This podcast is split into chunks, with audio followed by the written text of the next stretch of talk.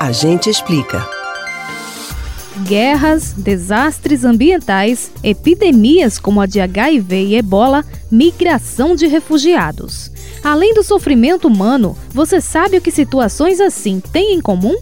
Demonstrações impressionantes de solidariedade e empatia capazes de salvar vidas. Ações como as realizadas pela organização Médicos Sem Fronteiras, que está completando 50 anos. Você sabe como funciona a entidade? A gente explica.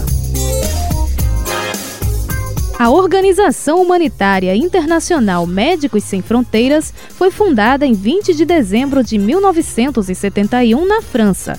Na época, um grupo de jovens médicos e jornalistas havia trabalhado de forma voluntária no socorro a vítimas da Guerra Civil da Nigéria.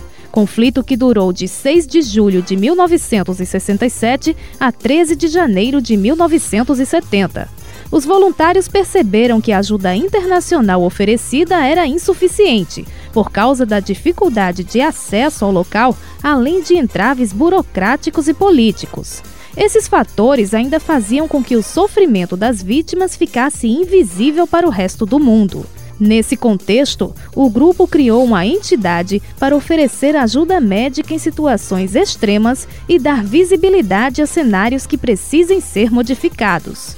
Desde então, os Médicos Sem Fronteiras têm desempenhado missões valiosas em lugares remotos. Em 1999, o trabalho foi reconhecido por meio do Prêmio Nobel da Paz por ações como a assistência médica durante a crise no Timor-Leste e a ajuda às vítimas do terremoto na Turquia.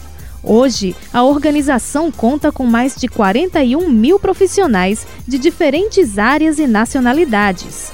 Durante a pandemia da Covid-19, o grupo atuou em mais de 90 países, atendendo a emergências e combatendo problemas agravados pela pandemia, como violência e surtos de doenças.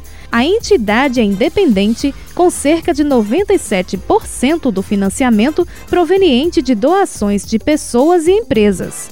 Além de iniciativa própria, os Médicos Sem Fronteiras podem agir a pedido de governos, de organismos internacionais ou mesmo de outras organizações não governamentais. Em caso de emergência repentina, a ajuda pode ser viabilizada entre 48 e 72 horas. Para isso, existe um sistema de logística muito eficiente, com métodos padronizados, estoques permanentes e profissionais capacitados.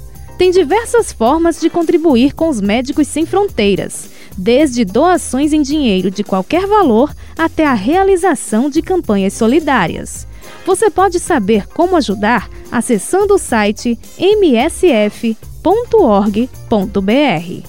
Você pode ouvir novamente o conteúdo desse ou outros A Gente Explica no site da Rádio Jornal ou nos principais aplicativos de podcast: Spotify, Deezer, Google e Apple Podcasts.